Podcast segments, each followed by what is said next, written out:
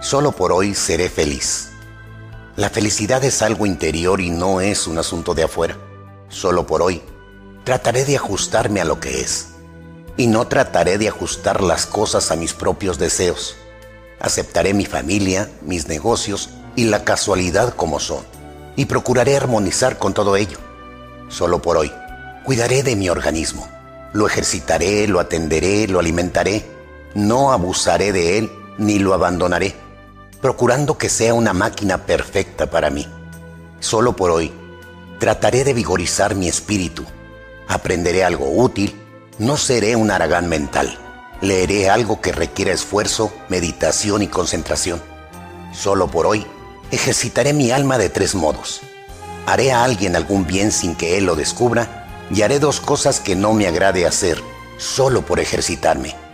Solo por hoy seré agradable, tendré el mejor aspecto posible, me vestiré con la mayor corrección a mi alcance, hablaré en voz baja, me mostraré cortés y seré generoso en la alabanza. No criticaré a nadie, no encontraré defectos en nada y no intentaré dirigir ni enmendar la vida del prójimo. Solo por hoy trataré de vivir únicamente este día sin abordar a la vez todo el problema de mi vida.